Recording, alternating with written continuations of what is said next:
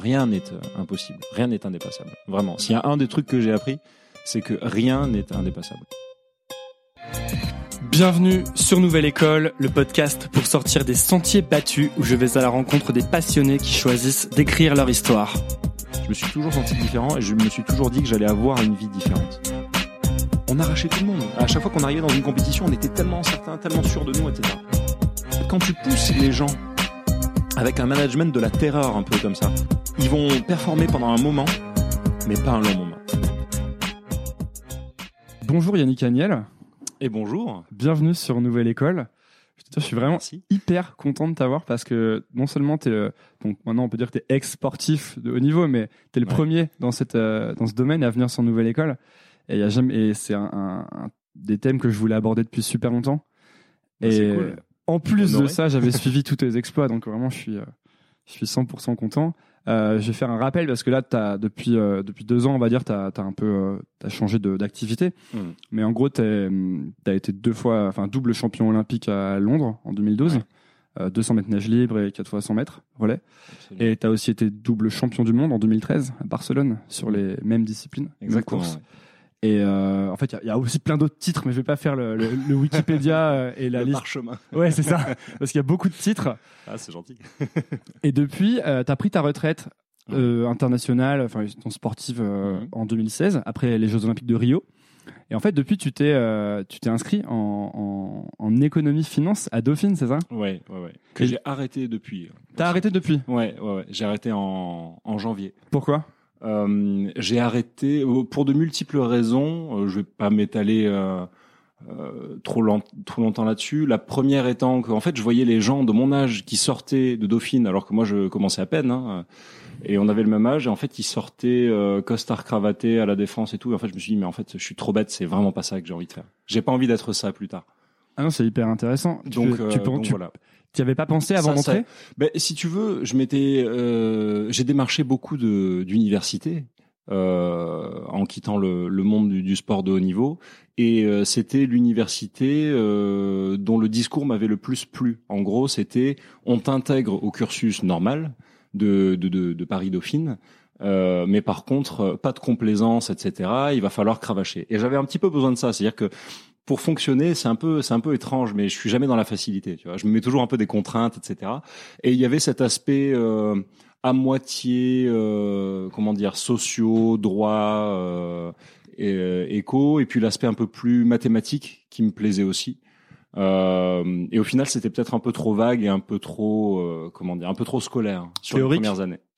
Ouais, ouais, il y avait, un, il y avait un petit peu de ça, peut-être un petit peu trop de théorie, ou en, tout- ou en tout cas des, des théories qui euh, me plaisaient pas forcément, qui n'étaient pas mon, mon cœur de- d'expertise, on va dire. Parce que tu avais arrêté, tu avais passé ton bac Ouais. vers, euh, vers Mm. 2010, quelque chose comme Ouais, ça. c'est ça, c'est ça. Et après, tu avais dû arrêter, quoi, parce qu'avec euh, les JO de Londres, etc., tu Ouais, plus du tout le temps. compliqué. Non, c'est trop compliqué. J'ai essayé deux trois trucs euh, par défaut, euh, mais à l'époque, mais à l'époque, ça n'existait pas vraiment tout ça. Ma- Ça commence à changer. Ça commence à changer. Euh, Post bac, maintenant, on a des, on a beaucoup d'universités, beaucoup de, euh, surtout d'écoles privées en fait, qui euh, qui proposent euh, des, des cursus pour les gens qui ont euh, pas un développement euh, lambda, on va Mhm. dire.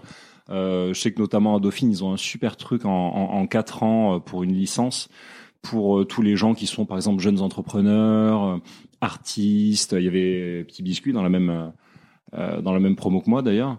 Euh, ou sportifs de haut niveau donc et euh, voilà je, je crois que ce, ce genre d'initiative ça fait vraiment avancer euh, à la fois euh, les gens et les mentalités en général Pourquoi? Parce que euh, fut une époque où j'arrivais en cours avec les cheveux mouillés, où on me mettait des zéros parce que j'avais les cheveux mouillés, quoi. Ah ouais ouais.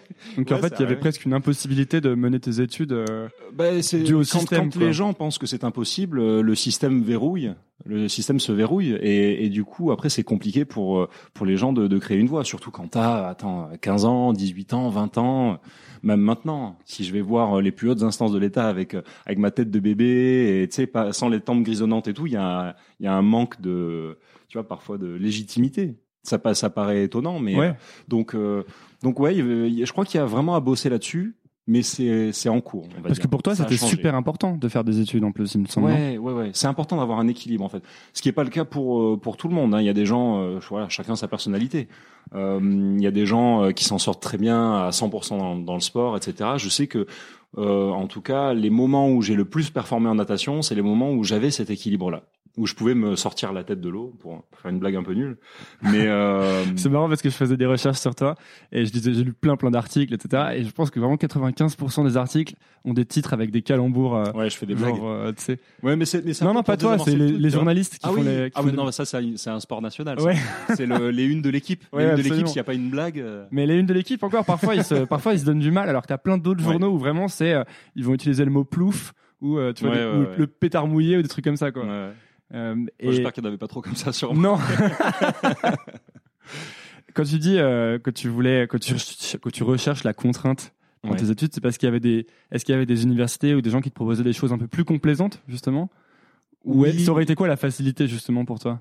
Euh, la facilité, peut-être euh, d'intégrer, euh, enfin la facilité entre guillemets, parce que ça Ouais. demande quand même euh, du, du boulot, mais d'intégrer un master exécutif, euh, j'en sais rien, moi, dans une euh, grande université ou une grande école en France. euh, Ça, c'était des choses qui étaient possibles. Oui, c'était possible. C'était possible. Non, c'est pour ça que je dis, il y a des choses qui ont évolué. Il y a des choses qui ont évolué dans le, enfin, dans la mentalité vis-à-vis du sport de haut niveau, ou en tout cas des gens qui ont un cursus un peu différent.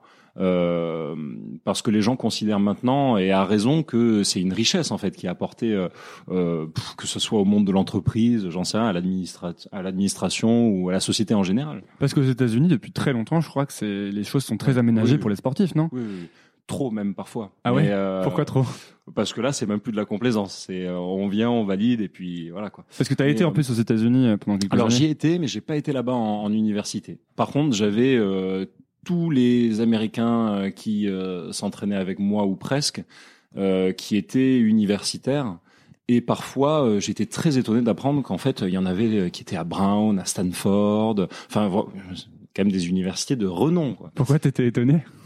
Bah parce que je me disais dans ma petite tête de français que c'était pas possible de faire les deux à la fois et, et je me demandais comment est-ce qu'ils arrivaient à allier les, les, les deux, quoi, tout simplement.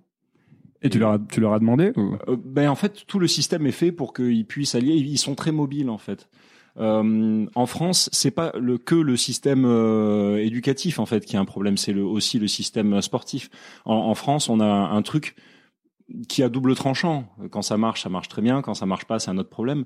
C'est-à-dire qu'on est un peu exclusif avec l'entraîneur et avec le club. En France, c'est comme ça. Quand on a un club, bon ben euh, voilà, on fait partie de ce club, on a cet entraîneur, on l'a pour 10 ans, etc. Aux États-Unis, en fait, je me suis rendu compte que euh, la plupart des nageurs que je côtoyais, ben, ils avaient un coach de club dans lequel ils ont commencé, puis un coach euh, universitaire euh, à l'autre bout des États-Unis, parfois même un autre un autre coach, j'en sais rien, moi, en équipe des États-Unis ou quoi que ce soit. Et en fait, ils arrêtaient pas de faire des allers-retours entre ces différents points de chute à différents moments de l'année pour s'entraîner et ils n'hésitent pas à bouger en permanence. Et il y a pas, il y a moins cette notion d'exclusivité et plus une notion très américaine, tu sais, de un truc un peu libéral quoi. Là-bas, euh, je suis parti là-bas. Euh, j'ai lu euh, un ou deux articles euh, euh, assez assassins sur ouais euh, Yannick part là-bas parce qu'il a envie de gagner de l'argent, etc. j'ai perdu la moitié de ma thune à partir aux États-Unis et euh, je fais le lien avec ça parce qu'en fait là-bas, quand tu pars t'entraîner là-bas, tu payes l'entraîneur. C'est-à-dire que c'est toi qui vas payer l'entraîneur. Et en gros, c'est tu, tu payes pour un service, pour un, résultat. Et un truc que j'ai jamais dit euh, nulle part. euh, donc mon année s'est passée comme elle s'est passée, avec euh, pas les résultats attendus quand j'étais aux États-Unis. Bob Bowman, qui était mon entraîneur donc de l'époque, m'a dit à la fin de l'année, il n'y a pas eu les résultats, tu comptes pas renouveler l'année prochaine, je te rembourse. La classe du mec, quoi. Ah ouais? La classe du mec. Ouais, ouais, ouais. Enfin, c'est un truc incroyable. Incroyable. Aujourd'hui, enfin, en France, euh, c'est un truc, euh, on, voilà, on n'a pas vraiment la même, euh, le même rapport, la même notion, euh, d'argent, de contrat, d'humain. Enfin, c'est assez, c'est assez particulier. Sans, sans dénigrer. T'as ressenti un tabou avec l'argent en France quand t'as commencé à avoir des victoires, etc. Parce qu'en plus, on est, on est même, on n'est pas sur les Beatles, hein. échelles. Ouais, voilà, c'est ça.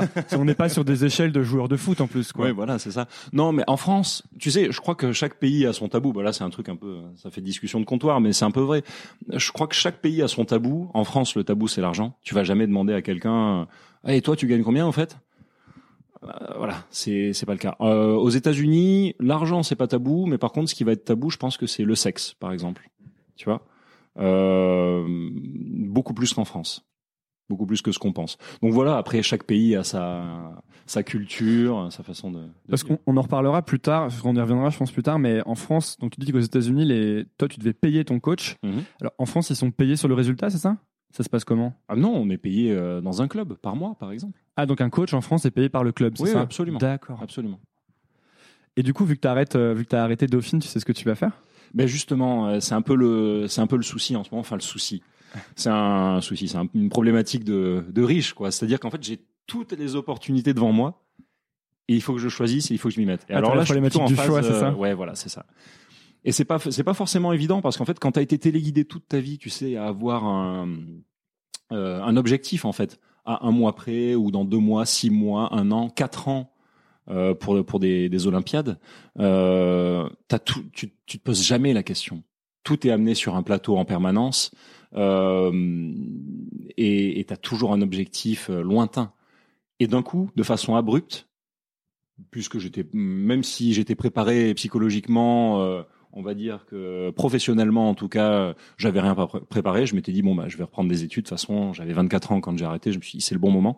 Je l'aurais pas fait si j'avais eu 30 ans ou plus de 30 ans. Mais c'est vrai que du coup, d'un seul coup, c'est abrupt et il y a plus rien. Il y a tout et rien à la fois en fait. Et il faut se concentrer sur un truc. T'as l'impression que tu dois choisir pour toute ta vie Non, ah non, non, non, non. De toute façon, j'en serais, je pense pas que j'en serais capable. J'ai besoin de- d'expérience, de, trucs euh, forts et euh, différents. Parce que le, le fait d'avoir vécu des choses fortes justement au très très haut niveau pendant longtemps, tu crois que maintenant c'est plus possible d'avoir des un. Est-ce que c'est ça qui t'a un peu effrayé aussi dans le côté costard cravate? Ouais, peut-être, peut-être, peut-être parce que j'ai pas l'impression d'être fait pour euh, une vie euh, monotone, on va dire, routinière. C'est sûr que après tout ce que j'ai vécu, je suis conscient que du fait que si tu veux, à part faire cosmonaute ou président de la République, au niveau des sensations, tu vois, ça va être compliqué. Et comme j'ai pas prévu de faire ni cosmonaute ni président de la République, bon bah voilà, il va falloir retrouver une vie un peu plus, euh, un peu plus calme, on va dire, euh, peut-être un peu moins rythmée. Mais euh, mais ouais, je suis vraiment dans cette phase d'exploration. Alors euh, j'ai un autre problème, c'est que je suis curieux de beaucoup de trucs, et donc il va falloir que j'exorcise entre guillemets, tu sais, chaque euh, chaque sujet un à un. Et donc voilà, là mon mon prochain sujet, par exemple, c'est euh, je me je me demande euh, si je vais pas euh, euh, partir pendant un semestre, voire plus, pour apprendre le mandarin euh, voilà, en Chine. Quoi. T'avais déjà appris le russe, je crois. Euh, alors attends, c'est un truc qui est parti dans beaucoup beaucoup de médias. Ah ouais, alors c'était absolument pas... Ok, d'accord. Absolument pas. Je j'ai toujours, j'adore la Russie, j'adore la, la littérature russe. Euh, J'avais juste appris l'alphabet cyrillique, histoire de pas trop être paumé quand tu te retrouves dans ce genre de pays, tu vois, de, de pouvoir Ouais. lire. Mais alors entre lire et comprendre, il y a une différence. tu vois. Et tu sais, c'est intéressant ce que tu dis parce que je crois que c'est vraiment la raison pour laquelle j'ai lancé ce, ce podcast. C'est que quand je suis sorti de mes études, je me suis dit, mais vraiment, qu'est-ce que je vais faire? J'avais l'impression que je pouvais choisir absolument ce que je voulais, mais aucune idée de ce que j'allais faire. quoi. Et en plus, il y a vraiment, pareil, il y a énormément de choses qui m'intéressent. Et euh, mais je trouve que c'est plutôt une chose positive, tu vois, Ah oui, au, fil du temps. Quoi. complètement. Jamais, tu t'es pas dit euh, je que tu pourrais faire, là on parlait d'intensité, d'expérience, comme euh, par exemple Florent Manodou qui fait du handball et euh, qui du coup a juste pris un autre sport. quoi. Ouais, alors j'ai un gros problème. Euh, une, ma différence par rapport à Florent, c'est que si tu veux, Flo, lui, il est doué sur terre. Moi, on m'a foutu à la flotte parce que j'arrivais pas à marcher, quoi. C'était compliqué de, de courir plus de 500 mètres. Donc, euh, donc peut-être un truc, euh, je sais pas, moi, aquaponé, un truc comme ça. euh, J'en sais rien. Mais, euh, mais c'est vrai que non, non, non, non, je pourrais pas. Mais là, par contre, ouais, j'ai repris euh, mon abonnement. à la piscine hein, à Paris. Donc, je vais peut-être refaire quelques longueurs histoire de d'arrêter la, la, la grossesse parce que là, tu sais, de te lever le matin et de plus voir les abdos, ça fait bizarre. Ah c'est vrai, tu, Ah tu ouais, prends ouais. du, tu... Ouais, ah bah oui, oui, forcément, hein, forcément. J'ai pas le même, euh, comment dire, j'ai pas le même euh, appétit. euh, ni les mêmes repas que quand j'étais sportif de haut niveau, donc ça va. En, quan- en quantité, j'ai largement baissé. En qualité, je me suis largement amélioré aussi. Mais, euh, mais il n'en reste pas moins que bah, bah, quand tu fais rien, euh, C'est quoi, les- c'est quoi les repas quand t'es sportif de haut niveau? Ça, m'in- ça m'intéresse beaucoup ça. Euh, alors il y a un truc que j'ai pas trop dit quand quand j'étais en, en exercice, mais je suis pas le comment dire. J'ai pas été un chantre euh, de la nutrition, si tu veux. Euh, c'est vrai que moi tous les matins c'était du Nutella et puis c'était souvent McDo quoi. Souvent McDo. Ah ouais comme- ouais, je te jure, je te jure. Quelle fréquence Je te jure. Oh, pff, beaucoup de fois par semaine. Ah ouais Fran- Ouais, franchement, beaucoup de fois par semaine. Mais c'est hyper rassurant pour ça, je trouve. Ouais, ben en fait, on brûlait tellement les calories que euh, c'était pas un problème, si tu veux. Et c'était de la nourriture pour moi qui arrivait rapidement. Pas de qualité, certes. Et je te dis pas que je le faisais à n'importe quelle période de l'année non plus. hein. il faut pas se mentir. Quand on est en période euh, critique, euh, c'était plus euh, riz d'Inde euh, et haricots à la limite que, que McDo. Période Mais, critique, c'est quelques jours avant une, une compète. Ouais, ou- quelques jours, quelques semaines avant une compétition. Mais c'est vrai qu'après le restant de l'année, ouais, moi c'était, ouais, j'ai un, ouais, j'ai un souci avec la malbouffe, quoi. Vraiment. C'est Toujours là? Non, non, non, beaucoup moins, beaucoup moins. Mais c'est vrai que, ouais, c'est un truc, euh, ça a été un running gag pendant des années.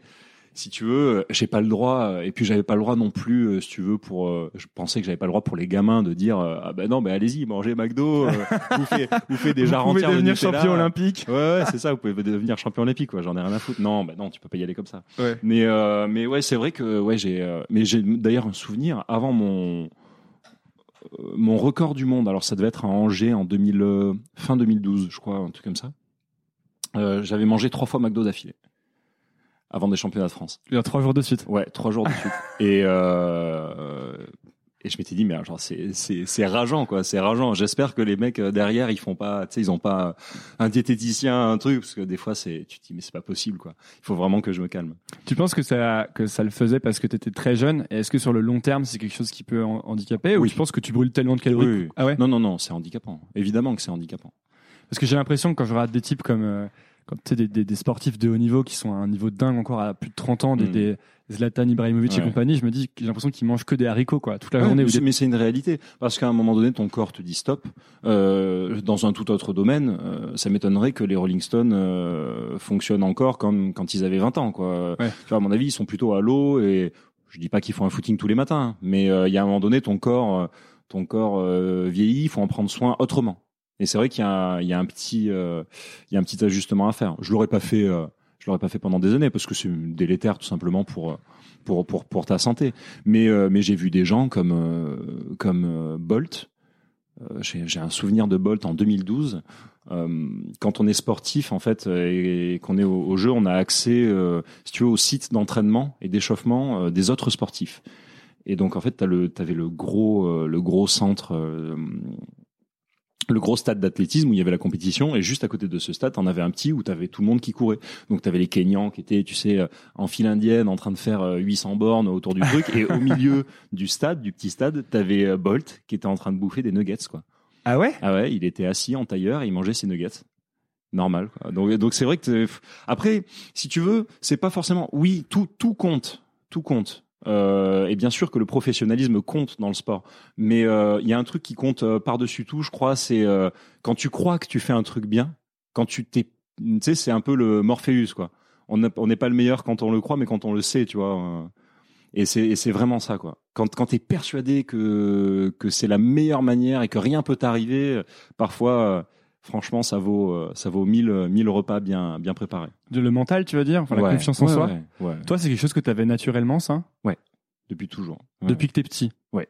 Tu penses que ça devient d'où je sais pas, peut-être euh, de mon éducation, peut-être de de moi tout court. Je sais pas, franchement, je sais pas trop. Je, je sais pas trop. Parce que c'est intéressant, je trouve, ces questions de quelle est la part d'inné, quelle est la part de. Par exemple, il y a souvent des gens qui disent oh, mais moi je pourrais pas faire ça, j'ai pas le talent, tu vois. Et et je me demande parfois dans quelle mesure est-ce que euh, le talent existe, le côté inné du talent, ou est-ce que c'est vraiment que du travail Non, Euh, non, il y, a une- il y a une grosse part de talent. Y a une, il y a une Ah, tu crois part. qu'il y a une grosse part de talent, de, Ouais. de inné, d'inné, quoi. Quand tu es au plus haut niveau, oui. Pour avoir croisé des mecs comme Michael Phelps et m'être entraîné un petit peu avec lui, euh, c'est sûr. Tu, tu crois que tu pourrais travailler toute ta vie et que te- Ce type-là euh, nageait pas pendant deux semaines, revenait à l'eau et c'était Poséidon, quoi. Mais vraiment, c'était incroyable. C'est incroyable. Et ça, bon, ben, ça fait pas tout, certes, parce que t'as, euh, tu vois, entre 2004 et 2008, il n'y a pas un jour où il s'est pas entraîné. Donc, euh, c'est c'est huit médailles d'or. euh, Pas un jour. d'affilée. Pas un jour. Pas un jour. Pas un dimanche, pas un jour férié, pas rien. Il n'y a pas un jour où il s'est pas mis à l'eau et il a, il a bossé comme, comme un fou. Donc ça vient pas de nulle part aussi. Si tu veux, c'est vrai que le talent, le talent sans rien d'autre à côté, ça donne rien. Mais c'est vrai que cette, bon bah quand tu tombes sur des, des, des monstres de la nature comme ça, tu te dis bon bah ouais ok super. Mais ça veut pas dire que euh, ça soit euh, pas indépassable. Rien n'est impossible. Rien n'est indépassable. Vraiment. S'il y a un des trucs que j'ai appris, c'est que rien n'est indépassable. Comment Vraiment. comment t'as appris ça? Bah écoute, je vais te raconter un truc euh, tout bête. Euh, tu sais, on parle beaucoup de et à raison hein, de de dopage, etc. dans le sport. Et euh, en fait, mes parents m'ont bassiné depuis que j'étais gamin avec ça, en me disant mais euh, en gros, si tu dois faire premier en te dopant ou deuxième sans te doper, qu'est-ce que tu préfères? Et j'ai dit mais évidemment en deuxième. Tu vois, je préfère me regarder dans une glace le matin et être fier de ce que j'ai accompli. Tu vois. Et, euh, et bref, on est quand même un peu bassiné avec ça en France et on a toujours euh, cette suspicion euh, euh, légitime ou pas hein, euh, du, du, du sportif un peu dopé, machin. Euh, et en fait, je suis arrivé aux Jeux Olympiques et au, je me rappelle, j'ai vraiment un flash quand je touche la plaque à la fin du 200 mètres et que je fais champion olympique. Un des premiers trucs qui me vient à l'esprit, c'est ah ouais, mais on peut le faire sans être dopé, quoi. Ah, tu t'es dit ça? Ouais. Je me suis dit, mais attends, on peut le faire sans être dopé, c'est c'est possible. Attends, s'il faut arriver à en être champion olympique pour être certain que c'est un, un moment donné, il y a un problème, tu vois. Ça veut dire qu'il n'y a pas beaucoup de gens qui vont en être certains, surtout quoi. Ouais, voilà, c'est ça, c'est ça. Et si je me dis, moi, en tant que, tu vois, en tant qu'athlète de haut niveau et tout, euh, et j'ai besoin de ça pour avoir la certitude que tu peux y arriver. Et à raison, puisqu'en plus, les deux derrière moi se sont fait choper. Oui, c'est ça. C'est qu'en plus, à ce moment, il y avait de fortes suspicions sur. euh, C'était des coureurs asiatiques, je crois, Ouais. qui, euh, y a- y- qui, a, qui un peu été sortis de nulle part, quoi, Mm. finalement, euh, un ou deux ans plus tôt, non, deux- après les JO de Pékin, en fait. Oh, pas de, oui, voilà. Ouais, ça fait quand même, euh, ça fait quand même quatre ans. Ça faisait hein. quatre En ans plus tôt, ouais. ans, tenir quatre ans en natation, c'est mal, qu'il y avait plein de nageurs et plein de coureurs qui étaient arrivés, quoi, d'un Ouais, coup. C'est vrai. Bah, il y en a toujours. C'est-à-dire que la natation, c'est quand même un sport euh, qui a la, la chance d'être assez euh, global, quoi. Mm. Donc il y a toujours des gens qui sortent de derrière les fagots où tu te dis mais attends, mais c'est pas possible. Il faut toujours être vigilant, c'est sûr. Mais après, euh, voilà. Non, non, c'était juste l'anecdote. Ouais, très bien. Et après, après ça, tu, tu te dis vraiment, tout est faisable, quoi. Ouais, c'est ça. Tout est faisable. Bon, je, si tu veux, j'en ai jamais douté. Alors c'est le, c'est le truc. C'est un peu pédant et un peu. Non, non, ça, c'est vraiment intéressant. Mais, euh, mais j'en ai jamais douté. Et, euh, et je me martelais dans ma tête quand j'étais en chambre d'appel, etc. Tu sais, tu te martèles le truc. euh, euh, mais je suis le meilleur. C'est quoi la chambre d'appel Je suis le C'est juste avant le. Alors, la chambre d'appel, c'est euh, un endroit, c'est une sorte de pièce euh, close où tu te retrouves avec euh, tous les mecs de la finale. Donc ça, ça sent la testostérone. Je t'explique même pas. Tu vois, les mecs se tapent un peu sur les sur les pecs, etc. Enfin, c'est. Et ils vous parquent tous dans une petite quoi. pièce. Ouais. Il y a une toute petite pièce. Ah ouais. Et du coup, est-ce qu'il y a un En truc général, qui se elle est passe là entre les. Ouais, ouais, ouais, complètement, complètement. Alors euh, j'avais un, un truc, c'est que moi je mettais des, des chaussures avec des talons euh, hauts au maximum, tu vois, et je me grandissais, tu vois, pour jouer un peu à l'intox. En mode euh, bon bah je vais je vais t'éclater tu vois c'est c'est tout con tu vois c'est des petits trucs comme ça qui et c'est vrai qu'il y a pas mal de choses qui se jouent dans cette chambre d'appel et vraiment il y aurait beaucoup à en dire et j'ai des, des souvenirs très très euh, très très forts de de chambre d'appel à la fois relax et à la fois euh, complètement Ah ouais, stressante Qu'est-ce que t'as comme anecdote Vraiment. qui te reviennent de. euh, oh, j'en ai beaucoup. Il y- il y en a une, celle de avant le, juste avant le, le 4 x 100, donc à Londres. Euh, donc là, il y a beaucoup de monde. hein. Donc ça fait 4 nageurs euh, fois 8. Euh, et on était parti, si tu veux, un peu en outsider. On s'est dit bon, il y avait euh, les Américains, les Australiens, peut-être euh, les Russes. voilà, on, a notre truc à jouer, mais faut pas se prendre la tête. on se prend pas la tête. c'est que du fun. Voilà. Et en fait, on était parti là-dessus et on était quatre. Et un peu comme un mantra, si tu veux, on n'arrêtait pas de le répéter ça. On n'arrêtait pas de répéter, euh, allez, pas de prise de tête, euh, que du fun, euh, pas de prise de tête, euh, vas-y, euh, relâchez, machin. Et je me souviens de Clément Lefer, donc qui était un des un des, un des relayeurs et euh, un, ami proche qui s'entraînait, on s'entraînait ensemble à, Nice. Euh, qui lui, enfin, si tu veux, c'était sa première, enfin, c'était notre première euh, finale olympique. Et j'ai un souvenir de lui hum, sur la chaise, stressé comme pas possible, mais livide. Livide, vraiment. euh, et donc, on était tous autour de lui, tu sais, à essayer de le, de le booster, en lui disant allez, c'est pas grave, en lui tapant sur l'épaule, allez, c'est pas grave, on va y arriver. De toute façon, euh, on n'a rien à perdre, on n'a rien à perdre, on n'a rien à perdre. Et au final, c'est vrai qu'on n'a rien eu à perdre et plutôt à gagner, quoi. Donc, ça s'est bien passé et il a fait la meilleure course de sa vie là-dessus, quoi. Ouais, vous aviez battu les Américains. euh, Et, euh, et ouais, je me rappelle d'un autre truc. Donc c'était en 2013. à Barcelone, finale du 4 x 200, je crois. C'était le, le 4 x 200 ou le 200, je sais plus. Et là, tu as Sun Yang, qui est donc un nageur chinois qui a gagné voilà, de multiples titres mondiaux et olympiques, qui vient me voir qui me prend dans ses bras et il me fait KO Americans, KO Americans. J'ai même pas compris, je crois. Et euh, bah, en fait, il voulait juste battre les Américains. Ah, il voulait qu'on se mette ensemble et qu'on batte les Américains. et toi, tu te dis quoi quand tu es tout seul euh, Parce que juste avant, tu avais commencé à me dire ça quand tu es tout seul dans cette euh, chambre d'appel? Ah, en fait, tu sais, j'ai un peu le truc à la méthode Coué, tu vois. C'est je suis le meilleur, je vais les massacrer, je suis le meilleur, je vais les massacrer, tu vois. Jusqu'à avoir une tête vraiment énervée, tu vois, de méchant que ça se ressente, tu vois. c'est le pouvoir de, de se persuader soi-même, c'est ça? Ouais, ouais. Alors chacun a son truc. Alors t'en as beaucoup qui sont concentrés euh, vraiment en eux et qui écoutent de la musique pour se créer une bulle, tu sais, un peu protectrice et vraiment de concentration, etc. Euh, c'est un truc que j'ai fait aussi. J'ai un peu tout fait, un peu tout fait, je crois, dans le dans, dans, dans ce genre de de moment. Euh, mais c'est vrai que bah ouais, cette espèce de de méthode couée là, a plutôt a pas mal marché. Euh, pour moi, c'était quand je voyais euh, Bolt à la télé euh, faire le pitre devant le devant le devant le plot, je me disais mais c'est pas possible quoi. Comment il arrive à faire un truc pareil? C'est ça. Alors que c'est sa manière à lui, si tu veux, de, de se concentrer. Mais c'est vrai que pour moi, c'était c'est compliqué quoi c'est vraiment compliqué. C'est une méthode que tu que appliques à d'autres euh, d'autres zones de ta vie euh, maintenant ou... Ouais, j'ai appliqué ça à Dauphine. Ouais, c'est vrai. Ouais, avec euh, plus ou moins de succès. plus Pour les partiels par exemple. je suis pas allé jusqu'au partiel, mais on avait beaucoup tu sais de de TD, de, de TD, de ouais, de contrôle continu. Et, ouais, bah, ça a bien marché. Écoute, hein, j'étais bien content. et tout à l'heure, on parlait un peu de tes parents, etc. Moi, ce que je voulais savoir, c'est à quel moment tu tu comprends ou tu décides que tu vas tout mettre dans la natation, que tu vas nager à fond et devenir euh, hmm. un vrai nageur professionnel? Bonne question. Euh, parce que tu dis on m'a mis dans l'eau. Je vais, je vais refaire un peu l'historique si tu veux. Euh, donc j'ai eu la chance euh, d'avoir des parents qui m'ont super bien éduqué, déjà qui m'ont donné une éducation en or et et qui ont été très sportifs en fait toute leur vie, qui continuent à l'être et qui m'ont qui m'ont donné ce, ce goût du sport. Euh, et il y a un moment donné, donc mes parents habitent dans le sud, à Nîmes. Euh, ils faisaient construire leur, maison et puis ils ont eu la chance de faire construire une piscine. Euh, et il a fallu que j'apprenne à nager, si tu veux, pour, pour éviter de me noyer et tout ça. Et donc on est allé au club de Nîmes, le Nautique Club Nîmois, il s'appelle, pour faire passer des tests. Et j'avais un petit copain à moi qui était dans la, la section compétition. Donc on m'a posé la question, si tu veux, loisir, compétition, qu'est-ce que tu choisis? Et bon, l'œil du tigre, tu vois, bon bah compétition. En plus, il y a, y a, mes potes là-bas. Donc, donc déjà, t'aimais la compète. Ouais, ouais, ouais, complètement. Et en fait, j'ai eu la chance que à chaque fois tout se passe bien. C'est-à-dire que dès la première compétition, c'était des, euh, je crois que c'est un 25 mètres en crawl ou en dos, ou un truc comme ça. Tu sais où t'as ton, ton petit certificat, machin. Et en fait, si tu veux, dès la première compétition, j'ai eu la chance, j'ai gagné en fait.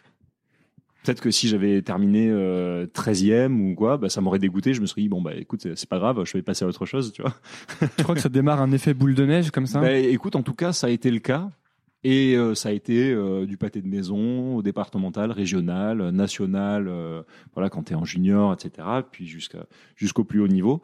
là où je me suis vraiment dit que ça allait être un peu plus sérieux, il y a eu ce premier truc quand j'avais euh, quand j'avais 8 ans où je regardais donc c'était les JO de Sydney et t'avais euh, Jan Thorpe, euh, Peter Van Den Band, etc. Oui, j'ai regardé là aussi avec mes, mon père.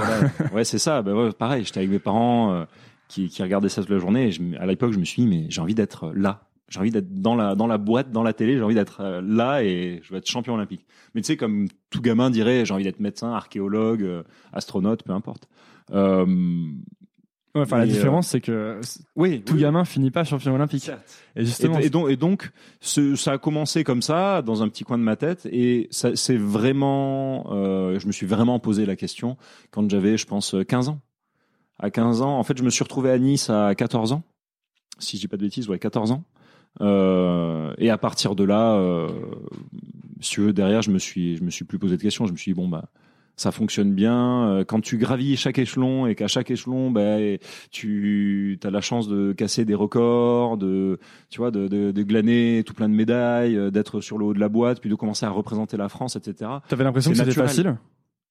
Ouais, Pas naturel, tu forcément facile. naturel. Pas forcément facile, mais en tout cas c'est naturel. Je me posais pas la question de est-ce que je vais faire ça ou pas. J'ai eu un gros moment, euh, j'ai eu beaucoup de moments euh, compliqués dans ma carrière. Euh, euh, et il y a eu un moment donné où j'ai hésité, euh, juste avant le, de passer le bac, savoir si j'arrêtais après le bac ou pas, pour aller aux États-Unis et voilà étudier euh, dans une université. Euh, Je regardais les, tu sais, les, les tout premiers euh, MOOC de la de trucs de la Ivy League. Alors tu devais avoir Harvard qui balançait des trucs, euh, tu vois. Et je regardais ça avant d'aller à l'entraînement le, le matin. euh, Mais bon, ça m'a pas beaucoup servi. ouais, moi j'ai fait beaucoup de MOOC que j'ai arrêté aussi de toute façon. Euh, c'est intéressant parce que donc du coup j'ai l'impression qu'à ce qui fait que tu arrives à finir euh, champion olympique, si on prend toutes les étapes, c'est qu'à chaque étape, euh, bah, tu as un supplément de confiance du fait que ça devient un peu naturellement ou que tu y arrives en tout cas. quoi. Hmm. Ça fait un peu comme tu as fait de la finance, donc ça fait un peu tu sais le le- l'effet euh, compounding, tu sais. Ouais. Bah enfin, je sais pas comment on appelle ça en français d'ailleurs. C'est une boule de neige peut-être, tu vois. Oui, oui. Mais le fait qu'à chaque fois Absolument. ça fonctionne fait que du coup tu reprends un avantage sur les sûr. autres personnes. Je sais plus quel, euh, quel rugbyman euh, célèbre a, a sorti ça.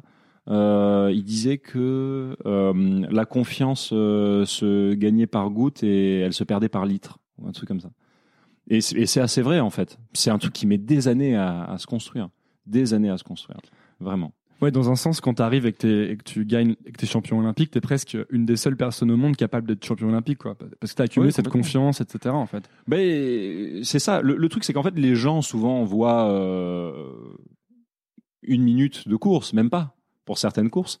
Euh, et au final, euh, pensent que ça se fait parfois dans l'instant, etc., qu'il n'y a pas d'atermoiement, d'aspérité, euh, alors qu'au final, c'est un truc qui se crée sur des années, des années. Ouais, c'est un peu la fameuse histoire de Picasso qui dessine un truc sur une nappe et je crois qu'il y a une serveuse qui vient lui dire Ouais. euh, Je peux vous acheter ça Et il dit Ouais, ouais, c'est 60 000 balles, ou un Ouais, truc ouais. comme ça. Et elle lui dit Mais vous l'avez fait en 10 minutes Et il dit Non, mais je l'ai fait en 60 ans. Ouais, oui, c'est ça. Ouais, il y a un petit peu de ça. Il y a un petit peu de ça. Non, mais c'est vrai que bon bah voilà. Fier de fier de ce que j'ai pu accomplir parce que ça en fait des heures d'entraînement hein, sur du sur du un cycle un peu un peu long un cycle un peu de travail c'était entre 6 et 8 heures de d'entraînement par jour. Ouais, alors parlons-en de ça. C'est Mm. comment ça se décompose? Parce que moi, je, je me dis, mais 6, entre 6 et 8 heures d'entraînement par jour, mais comment c'est possible? En général, on même pas à rester tôt, ouais. concentré 3 heures sur le même truc. Ah bah si, chacun son chacun son corps de métier, chacun son expertise, tu vois. Euh, c'est une, une fatigue différente de quand tu de quand t'es euh, quand t'es élève, tu vois, quand t'es assis sur un euh, sur ta chaise et tout, mais c'est compliqué quand même, tu vois. Tu tu sors d'un truc de 8 heures de cours, t'as une certaine fatigue nerveuse aussi. Ouais, mais Bon là là c'est vrai que c'est physique physique. comment ça se décompose, par exemple? On commençait la journée le plus souvent à 7 heures du matin. Donc voilà, de 7 heures à 9 heures ou un peu plus, on s'entraînait dans l'eau. Donc tu as les, bien évidemment pardon, les étirements avant, enfin l'échauffement avant, qui dure euh, 15-20 minutes. Après, tu fais ton entraînement de 2 heures, 2h15, 2h30 parfois. Euh, derrière ça, tu as des étirements obligatoires pour prévenir les risques de blessures, etc. Derrière, souvent, musculation, on va dire pff, 3-4 fois dans la semaine euh, pendant une heure, une petite heure, mais vraiment une musculation appliquée euh, à ce qui peut être utile dans l'eau au final. Euh, ensuite, euh, tu rentres, tu dépéris sur ton canapé, Ouais. euh, tu manges, la sieste, ultra important. Je crois qu'il n'y a pas un nageur qui fait pas la sieste, c'est pas possible. Euh, donc il y a quand même une petite sieste dans le Ah, Pourquoi est-ce qu'elle est, l'après-midi. pourquoi est-ce qu'elle est importante comme ça? Ouais, pour te régénérer, parce que sinon tu c'est pas possible. Enfin c'est très compliqué de le faire sans sieste. Et ça dure combien de temps une sieste euh? Ça peut aller de 30 minutes à une heure et demie, mais en général pas plus d'une heure et demie, ça fait beaucoup. hein. Déjà une heure et demie, ça fait beaucoup.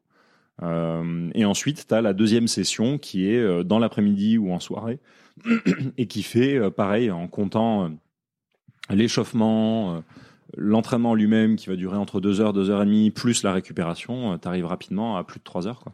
Attends, et du coup, ça doit être en effet très très compliqué d'étudier à côté, mais tu dire, à, à partir de quel âge ça devient comme ça? Bonne question. Euh... Je... c'est- Bonne question. Ça, en fait, ça dépend de, du niveau d'études aussi. Si tu veux. Euh, Ouais, mais toi, t'avais un tant niveau que- normal, tant que- euh. Ouais, tant que j'avais le, tant que j'avais euh, le lycée, il faut aussi te dire que je faisais quasiment la même chose, avec peut-être un peu moins de séances de musculation, mais j'avais euh, deux séances par jour, sauf peut-être le mercredi, je devais en avoir une, deux séances par jour, avec les cours au milieu. Donc euh, il y a des, des TP de chimie, des trucs comme ça, je les ai absolument pas suivis. hein. J'ai fait des hippos en cours. euh, euh, je suis rentré chez moi, on me disait bah, bah Des hypoglycémies, tu ouais, dire des hypoglycémies. Ah ouais. Tu me dis mais rentre chez toi quoi. rentre chez toi, ça sert à rien de rester. C'est vrai que j'ai, j'ai, il y a des cours, fou, j'ai pas trop suivi. Et du coup, pas de, pas de problème d'insomnie quand t'es nageur. euh. Non, ah non, non, tu dors très bien. Il y a aucun problème. Il y a aucun problème. J'avais un, c'est vrai que tu- c'est de la bonne fatigue. C'est vraiment de la bonne fatigue. Moi, j'avais un autre souci, c'est que j'ai jamais trop dormi à une heure euh, décente. Euh, mais ça, c'est un autre euh, problème. Ça, ça vient de moi. Ça vient pas de la natation en général. C'était un, un quelque chose parce que t'arrivais pas à dormir ou parce que t'aimais pas aller te coucher ou? je pense que j'arrivais pas à éteindre, à mettre le cerveau sur off. Et comme euh, c'était un truc qui était ultra, comment dire, ultra stressant, ultra prenant toute la journée, j'avais besoin d'un sas de décompression un peu.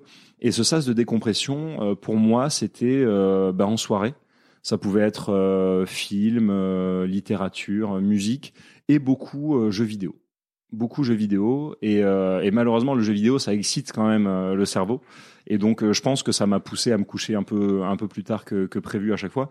Mais le même sans les jeux vidéo, j'avais beaucoup beaucoup de mal à me coucher avant. pff, je pense 2-3 heures du matin. Parce que t'appréhendais le, t'appréhendais le coucher parce que t'allais faire que penser ou? Ouais, ouais, il y a un petit peu de ça. Il y a un petit peu de ça. Tu sais le truc. Moi, je pense qu'il y a beaucoup de beaucoup de gens qui le vivent de la même façon, quoi. Ouais, mais moi je suis un gros je, euh, je supporte insomniaque, pas me euh, retourner, euh, me tourner, me retourner dans mon lit. Il faut que je fasse un truc en fait. J'aime pas m'ennuyer. Mais du coup, t'étais pas mort, complètement mort. Si, le- si. Donc ça a tenu quelques années, si tu veux. Et, euh, et au fil des ans, bah, ça s'est dégradé, dégradé, un peu étiolé.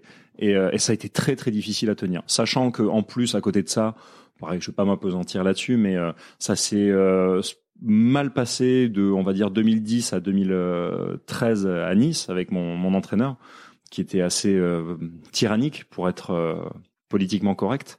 Euh, Euh, je sais que tu veux pas t'épancher là-dessus, mais je voulais quand même. ça- on ouais, si tu on veux, peut en parler un peu, ouais, parce que ça m'intéressait. Ça avait l'air, en effet, très très dur Ouais. cet entraînement. Ouais. Oui, alors c'est pas l'entraînement qui est dur, parce que tous les entraînements sont durs. Ça arrive dans un couple, si tu veux, entraîneur, entraîné, ou dans le groupe, que ça pète parfois, c'est évident. Euh, parce qu'on est mis sous pression en permanence, on est à la recherche de la performance au quotidien. Euh, mais euh, non, ce qui a été dur, c'était sa personnalité à lui, qui était assez, euh, comment dire, j'ai dit tyrannique, ouais. Euh, si tu veux, c'était ce qu'on rapproche aujourd'hui le plus de un pervers narcissique, quoi. Ce genre de mec-là. C'est-à-dire qu'on avait peur euh, pendant des années d'aller lui demander euh, le lendemain à quelle heure serait l'en- l'entraînement, quoi. Euh, donc on pouvait rien prévoir euh, sur le jour suivant, sur les week-ends. On était, on était terrifiés, on se faisait traiter de, de sous-merde, ce genre de trucs là, quoi. Donc c'est vrai. Et, et, et si tu veux, pendant des années, j'ai pas souhaité me, me prononcer là-dessus dans les médias parce que c'est déjà suffisamment difficile à gérer pour moi tout seul euh, que, que je- voilà j'avais pas envie que le monde entier euh, sache euh, ben, tu sais quand t'es gamin en plus tu vois enfin j'ai pas envie de, de- que les gens se disent putain il se fait traiter de sous merde machin tu vois. Un truc un peu un peu idiot parce qu'au final ça, ça m'aurait servi. Et hum, quand je le regarde avec un petit peu de recul je me dis j'ai été idiot. J'aurais dû j'aurais dû tout dire. J'aurais dû tout dire parce que les gens du coup ont pas compris notamment pourquoi la raison pour laquelle je suis parti Quand t'es parti avec Bob etc. Bowman. euh, Euh, les gens se sont dit ah ça y est champion olympique euh, il fait son caprice etc alors que pas du tout pour moi c'était une question de vie ou de mort et comment tu le gérais du coup? Tu dis, euh, vu que t'en parlais pas? et ben je l'ai géré euh, mal avec moi et moi seul et de temps en temps avec ma famille que je voulais pas trop inquiéter non plus mais euh, mais j'ai eu le- la bêtise de, de le gérer de, de façon assez euh, lacunaire on va dire et, et assez mal et j'en dormais pas euh, la nuit et donc ça a été très compliqué. C'est pour ça que si tu veux sur ces dernières années de euh, euh, de, de carrière ça a été très très compliqué à gérer. Et à peine maintenant je commence à m'occuper de ces phases où je suis un peu euh, tu vois un, un peu déprimé etc où ça a été très difficile pour moi quoi. Vraiment vraiment. Ah, tu commences à, à- à y repenser, ça, à revenir sur ces moments-là? pas pas à revenir mais à m'en occuper à m'en occuper parce que je sais que si je suis un peu un peu dépressif de temps en temps etc c'est à cause de ça vraiment euh, c'est à cause de cette période là et parce que je m'en suis pas chargé euh, sur le moment mais euh, mais voilà après il y a eu de, là je te parle de l'aspect négatif mais il y a eu des très très bons côtés à Nice et Tu- même avec cet entraîneur là Mais tu Euh, penses que ces aspects négatifs euh, sont n'étaient pas nécessaires au- à- au- complètement pour À la devenir à performance l'athlète que t'es devenu, ouais. Euh, Absolument pas. Absolument pas nécessaire. Et je vais même te dire un truc, aujourd'hui, c'est pour ça que là, on m'a- proposé plusieurs fois quand euh, je me suis arrêté, euh, si je voulais écrire un livre. Et je me suis dit, euh, j'ai pas envie de faire comme tout le monde, tu sais, j'arrête, j'écris un livre, euh, tu sais, people, tu euh, qui balance sur ci, Ouais, qui ouais. balance sur ça. Et le problème, c'est que hum, j'essaie encore de trouver l'angle qui va permettre aux gamins qui liront ce bouquin euh, de se dire, ouais, tel écueil, tel écueil, faut surtout pas que je tombe dessus, tu vois. Euh, et en même temps qu'il soit pas euh, uniquement dans le dans le ressentiment, dans l'invective, tu vois, parce que c'est pas le c'est pas le but non plus. Euh, et tu vois là, je t'en parle avec un certain détachement et je suis assez objectif sur la façon dont ça s'est passé.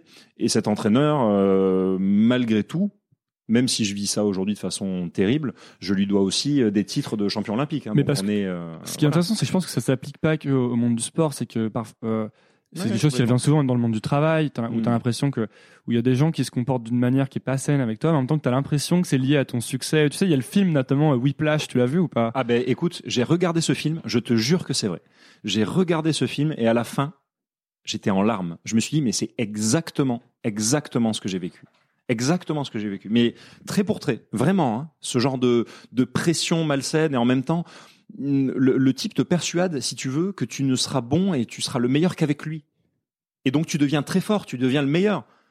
Euh, Bob Bowman m'a raconté un, un jour que en fait, si euh, Michael euh, Phelps s'est pas aligné sur le 200 mètres en 2012, c'est parce qu'il savait que j'allais gagner.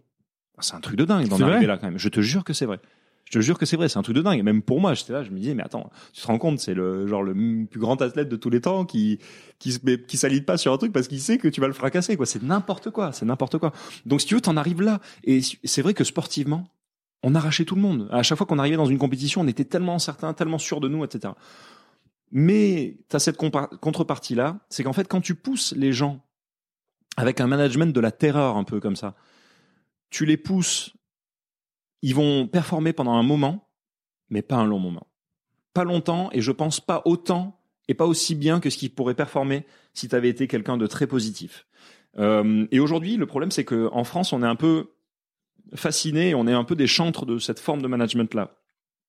Euh, quand je vois, par exemple, un mec comme Philippe Lucas, que je respecte à côté et qui est un mec qui humainement était beaucoup plus euh, intéressant, beaucoup plus pédagogue, etc. que euh, mon entraîneur, mon ancien entraîneur Fabrice Pellerin, donc à Nice.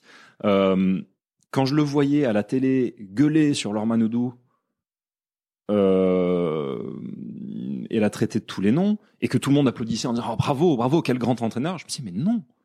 À quel moment est-ce que c'est bénéfique d'avoir ce type de relation? D'ailleurs, elle a pété une durite derrière, quoi, en disant attends, j'ai plus envie de vivre ça, ça suffit, quoi. Ça suffit, ce genre de, tu t'adresses pas à une, à une- et il y a, y a un peu ce truc-là, si tu veux. J'ai grandi, j'ai grandi avec cet entraîneur-là aussi, de mes 14 ans à mes 20 et quelques années. Et c'est vrai que quand t'as 20 et quelques balais, bah, tu t'adresses pas à, à une personne de la même façon que quand elle a euh, 14 ans, quoi.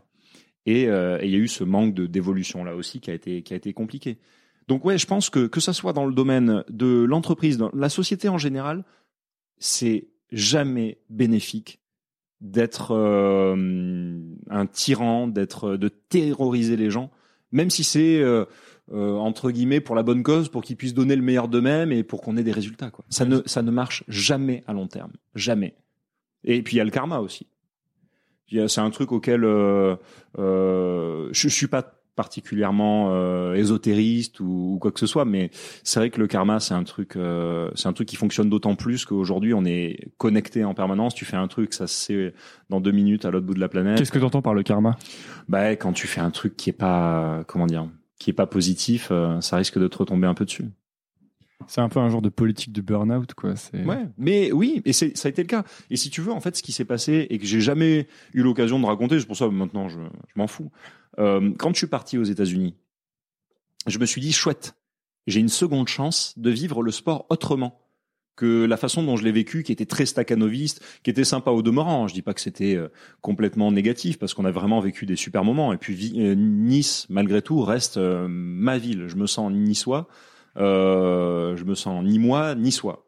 Je dis nimsois en général, mais c'est vrai que j'ai du mal à choisir entre les deux. Mais ni- j'ai grandi, j'ai passé une trop bonne partie de ma vie à, à Nice pour l'oublier. Euh, mais bref, je sais plus où j'en étais. Ouais, donc je, quand je suis parti aux États-Unis, je me suis dit c'est j'ai une seconde chance une, une dernière chance de, de, profiter du sport autrement que la manière dont, dont, dont je l'avais fait jusque-là, euh, à l'américaine. Donc, c'est-à-dire que je suis arrivé dans le bassin. Et là, tous les mecs te gueulent dessus. Ah, comment you can do it, man, comment, comment. Et j'étais là, mais je, oui, les gars, c'est bon, je, je vais le faire, tu vois. Les mecs, ils étaient surexcités, tu vois, à chaque entraînement. Et t'as un truc de dire, mais attends, mais c'est génial. On est, on avait dans le bassin, on devait avoir pff, 27 médailles d'or olympiques, je crois. Donc c'est vrai que quand tu plonges, tu t'économises pas, tu t'économises jamais. À quel moment tu vas te dire ah ben euh, non, je vais y aller tranquille là aujourd'hui, tu vois. Et si tu veux en fait, j'ai fait des entraînements comme jamais j'ai fait de ma vie quoi. Et parallèlement à ça, je dormais toujours pas, évidemment. Euh, et si tu veux, euh, ces deux trucs couplés ensemble euh, ont fait qu'il y a un moment donné, début 2014, je l'ai senti, je me suis levé le matin, et c'est comme si, euh, tu sais, t'as ton niveau d'énergie qui était à 100%, ben il a baissé. Et maintenant, le plafond, c'est 70. Quoi. Tu l'as constaté un jour Ouais. précis. Ah ouais, ah ouais, ouais, je te jure que c'est vrai. Il y a un jour, je me suis foutu dans l'eau, je plonge, et là, euh, je pouvais pas aller au-delà d'un certain seuil, quoi. Enfin, au-delà d'un certain plafond, J'y- j'y arrivais pas, quoi. Et j'y suis plus jamais arrivé d'ailleurs derrière. Et il y avait eu des signes de ça Tu dirais? T'as as senti. Est-ce que t'as senti qu'à un moment, les... non, tu t'es pas. Ça a été la surprise, quoi? Non, ouais, ça a été la surprise. Je, je l'ai pas senti parce que hum, en natation, on a ce truc de de, de l'effort et de la fatigue euh, extrême. Et si tu veux, c'est pas non plus totalement la faute de hum, des entraîneurs, des préparateurs physiques, etc. Parce qu'on joue avec ça en natation. C'est-à-dire que pendant des années, j'étais à Nice et tu descends des paliers euh, de, de fatigue et à chaque fois tu dis mais c'est pas possible d'être plus fatigué que ça dans ma vie là je, je suis au bout de ma vie. Et en fait tu te rends compte le lendemain que si en fait il y a encore un palier en dessous. Et tu descends tu descends dans les limbes tu sais c'est Inception tu vois tu te retrouves à la fin euh, avec la petite boîte avec la toupie et tout quoi. Mais euh, et, euh, et, et et au final si tu veux on jouait avec ça. On jouait avec ça et le but c'est d'être assez fatigué pour arriver euh, proche de la compétition et avoir deux trois semaines où tu baisses le kilométrage et donc ton énergie remonte et t'arrives en pleine bourre au moment de la, de, de- de la compétition, si tu veux.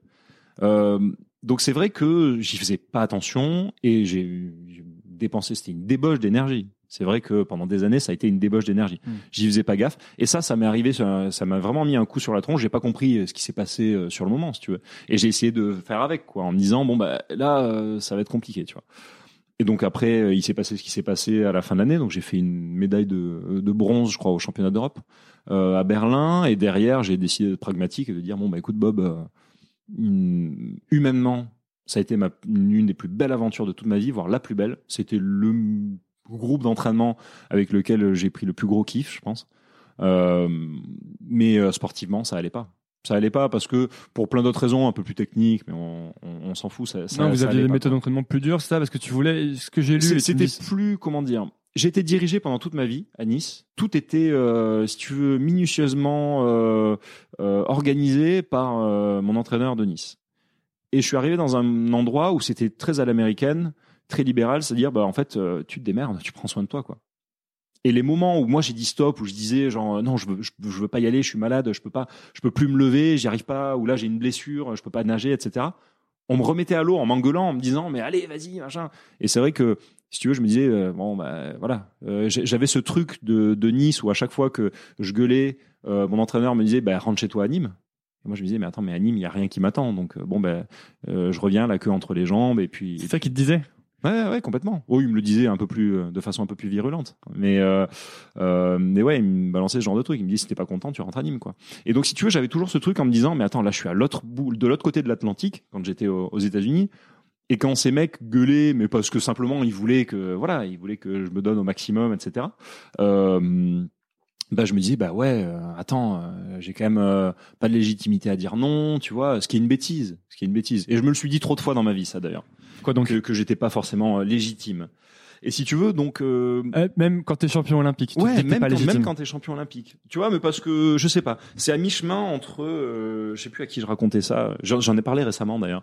Euh, c'est à mi-chemin entre la bêtise et l'humilité, tu vois. C'est à mi-chemin entre les deux, tu vois.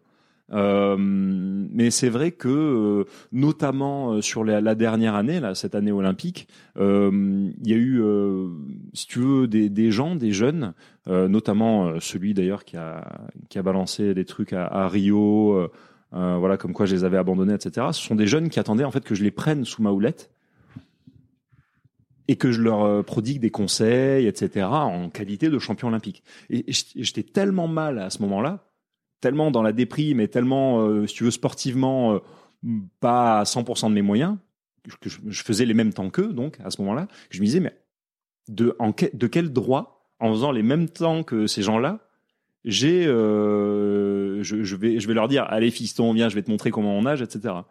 Euh, et donc, si tu veux, bon, c'est des moments où, euh, voilà, ça, n'a pas pas été simple, mais euh, avec le recul, euh, me dis que c'était une bonne chose, euh, voilà, d'aller jusqu'à Rio, de finir ce cycle-là et de passer, de passer à autre chose derrière. Tu penses que les, les, les athlètes qui durent super longtemps, style Phelps ou ce genre de personnes, hmm. ont un entraînement justement qui est plus positif ou qui est euh, oui complètement. qu'on on, on, gère l'athlète sur le long terme c'est ça? On y pense dès le début? Oui, oui, totalement totalement. Euh, ça veut pas dire que ça pète pas à l'entraînement hein. attention avec Bob euh, Bowman c'était électrique hein. Mais moi ça s'engueulait aussi avec ah lui mais je peux te dire que moi il a gaspillé quelques quelques cafés Starbucks hein. Ah ouais, je peux te dire qu'il les a, il les a jetés. Mais je me souviens même d'une fois où je sors de l'eau parce que je lui dis, écoute, Bob, je peux plus. Là, j'ai, j'ai mal à, j'ai mal à l'épaule, je n'arrive plus à bouger l'épaule, tout ça. Et en fait, j'étais énervé, quoi. Je me dis, attends, je vais pas continuer à nager, etc. Et donc, je le vois et il réagit pas, tu sais, stoïque. Et puis d'un seul coup, il jette son, son café par terre en disant fuck, machin, ça. Il se barre. Mais il se barre de l'entraînement. Mais pour tous les autres, tu vois, on était, on était un groupe de 15-20 personnes, tu vois. J'ai dit, ah merde, putain, il s'est barré, quoi. Il, il est parti.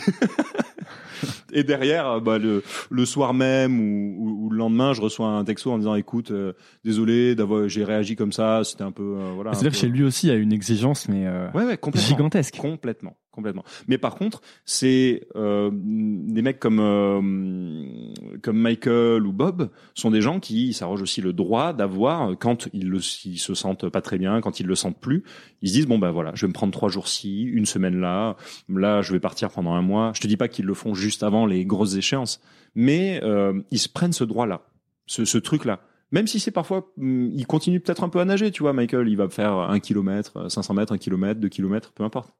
Euh, mais il, part quoi. Il part parce qu'il a besoin de, de, décompresser et tout. Et c'est un truc que j'ai pas fait. C'est un truc que j'ai absolument pas fait. Nous, c'était l'inverse, si tu veux. Il fallait pas qu'on s'arrête plus de une semaine et on pouvait pas s'entraîner de notre côté, etc. Enfin, c'était trop compliqué, quoi. C'est quoi le plus longtemps que tu te sois arrêté de nager pendant cette période? Pendant pendant toute ma carrière, euh, je crois que le maximum ça a été un an, un, un an et demi. Lapsus. Euh, un mois et demi. Euh, et c'était euh, entre 2015 et 2016 parce que j'en pouvais plus. J'en pouvais vraiment plus. Il y a, il y a eu d'autres d'autres raisons. Là, on est on est dans le dans le dur du sujet là, dans les dans les sujets euh, costauds, c'est de fin de carrière. Et en fait, il y a eu la, le décès de, de Camille, Camille Muffat, euh, qui est vraiment quelqu'un que je considérais comme comme ma sœur, ma grande sœur. Et, et, ça a été très difficile pour moi. Autant au début, euh, sur les premières semaines, je me suis dit, bon, allez, il faut tenir, etc. Et en fait, t'as le coup de, c'est le coup derrière la, la tête quelques mois après, où tu peux pas t'empêcher de, de te dire un peu égoïstement, mais putain, mais si ça avait été moi à sa place, quoi. Parce qu'en fait, c'est une partie de moi qui est partie, vraiment. C'est une partie de moi qui, qui, qui n'est plus là, quoi. C'était la seule personne qui avait vécu en très très bien comme en très très mauvais euh, tous les moments, euh, tous les moments de vie, quoi, euh, qu'on avait pu vivre euh, au bord des bassins, à l'extérieur, etc. Les tournées des médias, euh, les soirées, tout ça. Ouais, vous aviez été champion olympique en même temps. On, on, avait, on avait tellement tout partagé tous les deux. C'était c'était ouais, ça a été un déchirement quoi, total. Et, euh, et c'est vrai que derrière, je me suis dit mais qu'est-ce que je vais faire? Si demain il m'arrive la même chose, est-ce que je pourrais dire bah tiens j'ai été heureux ces derniers mois quoi? Donc tu sais, tu as commencé à te dire ça du coup? Tu commences à cogiter là-dessus, etc.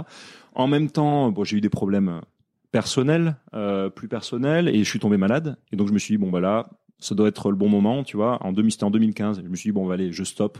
Je fais pas les championnats du monde et je reviens euh, aussi aussi bien que possible pour euh, pour les Jeux en 2016, donc la saison 2015-2016. Et ça, je veux dire, le niveau d'énergie a jamais euh, remonté. Quoi. Je pense que c'était trop tard pour euh, le break ou. Ouais, ouais, ouais. Mais même là encore maintenant, je m'étais dit bon bah allez, un an avant de avant de reprendre les, les études, avant d'aller euh, à Dauphine, etc. Euh, ça, je vais pouvoir récupérer, etc. Et j'ai j'ai moins ces problèmes-là. Mais c'est vrai que ces, ces phases un peu de déprime, etc., sont, sont très très compliquées très compliqué à gérer. Et c'est il y a que maintenant, en étant totalement, tu vois, libre de mes mouvements, etc., que je peux que je peux m'en occuper. Tu fais, tu fais quoi quand tu es déprimé pour gérer ta déprime? Bonne question.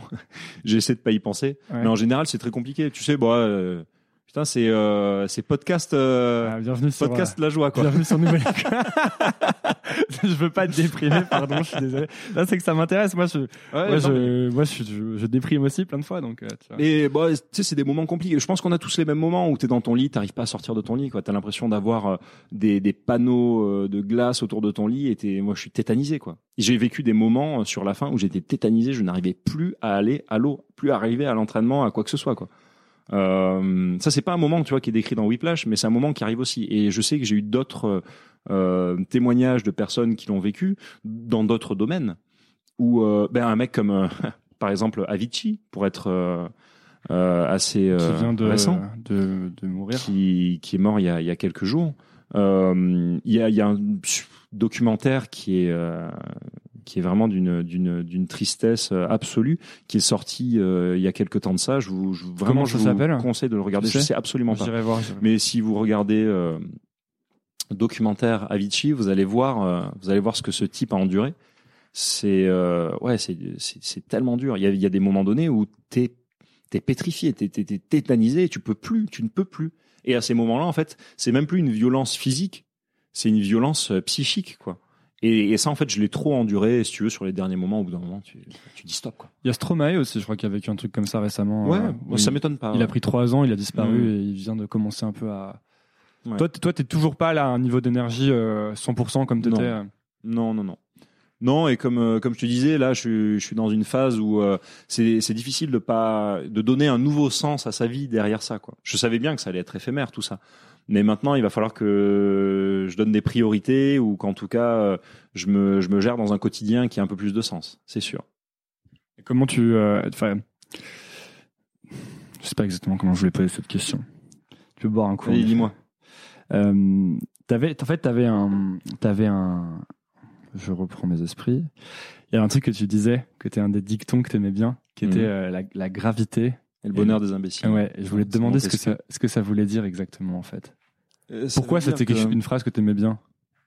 Parce que je trouve que ça me définit pas mal.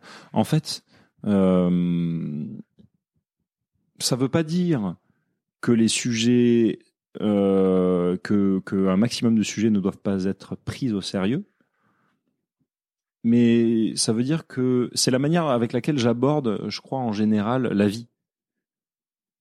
Euh, J'aime pas les gens qui, qui, qui prennent les choses avec trop de gravité. Et en, en l'occurrence, mon quotidien, c'était quand même le sport, tu vois. Et le sport, c'est censé être un jeu, c'est censé être la fête. Et, euh, et je me moquais un petit peu gentiment euh, avec cette phrase qui m'a paru assez, assez claire quand la première fois que je l'ai lu, de, bah, de- d'un peu tout ça, quoi, d'un peu tout, tout- tous ces gens qui prennent les choses très, très au sérieux, trop, avec trop de, trop de gravité, quoi, on va dire. À la fin, est-ce que Je sais pas comment je peux expliquer ça de façon plus. euh, Non, mais c'est clair. À la fin, est-ce que c'était y avait plus de gravité que de légèreté dans Ouais, je pense. Je pense. Et c'est à ce moment-là que, quand tu fais la balance un peu entre les deux, quand, euh, quand, tu mets les poids des deux côtés, tu te dis bon, il faut peut-être que je retrouve euh, parce que parce que je suis pas euh, comment dire, je suis pas la, la notoriété, ce genre de truc là, c'est très sympa. Je dis pas que je l'ai pas cherché ou qu'en tout cas j'étais pas au courant quand euh, tout ça est, arrivé. Euh, mais vraiment, c'est pas un truc derrière lequel je cours. Et c'est vraiment pas un truc qui me plaît. Vraiment, ça me, ça ne, ça ne me dit rien. J'aime, j'aime un seul truc. J'ai un peu une, une personnalité un peu bizarre. En fait, j'aime bien être euh, reconnu pour des trucs dans lesquels je suis expert. Et si tu veux, pour moi, le, le fait d'être champion olympique, ça validait le truc de dire bon ben voilà, Yannick, il sait bien nager, tu vois.